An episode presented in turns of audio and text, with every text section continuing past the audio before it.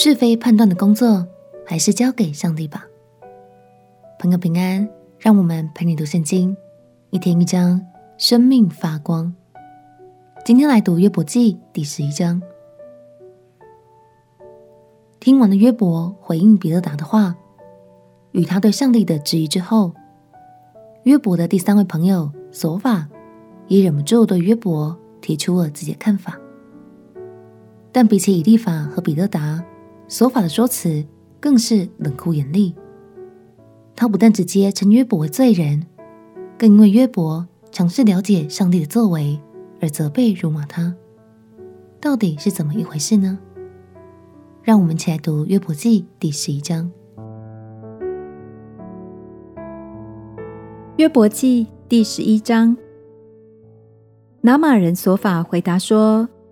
这许多的言语，岂不该回答吗？多嘴多舌的人，岂可称为义吗？你夸大的话，岂能使人不作声吗？你戏笑的时候，岂没有人叫你害羞吗？你说我的道理纯全，我在你眼前洁净。惟愿神说话，愿他开口攻击你，并将智慧的奥秘指示你。他有诸般的智慧。所以当知道，神追讨你，比你罪孽该得的还少。你考察就能测透神吗？你岂能尽情测透全能者吗？他的智慧高于天，你还能做什么？生于阴间，你还能知道什么？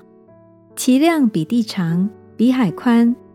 他若经过，将人拘禁，招人受审，谁能阻挡他呢？他本知道虚妄的人。人的罪孽，他虽不留意，还是无所不见。空虚的人却毫无知识。人生在世，好像野驴的驹子。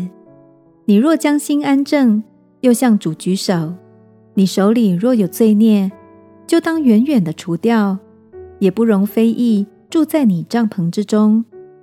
那时，你必扬起脸来，毫无斑点；你也必坚固，无所惧怕。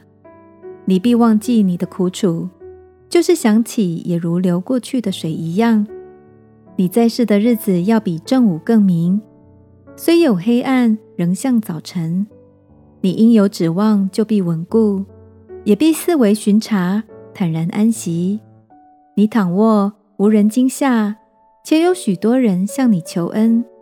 但恶人的眼目必要失明，他们无路可逃。他们的指望就是气绝。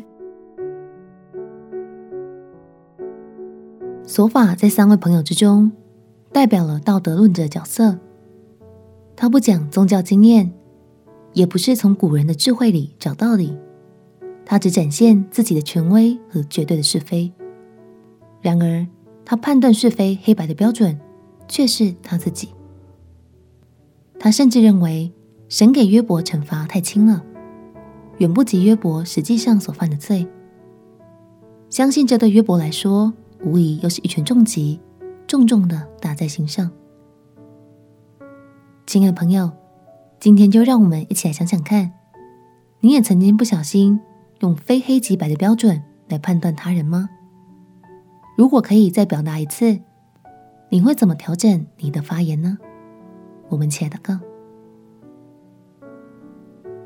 亲爱的耶稣，求你帮助我，不再依自己的标准来判断人，而是依靠你的智慧，把对人的判断全然交给你。祷告奉耶稣基督圣名祈求，阿门。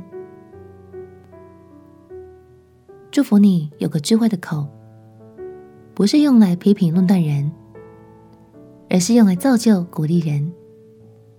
陪你读圣经，我们明天见。耶稣爱你。我也爱你。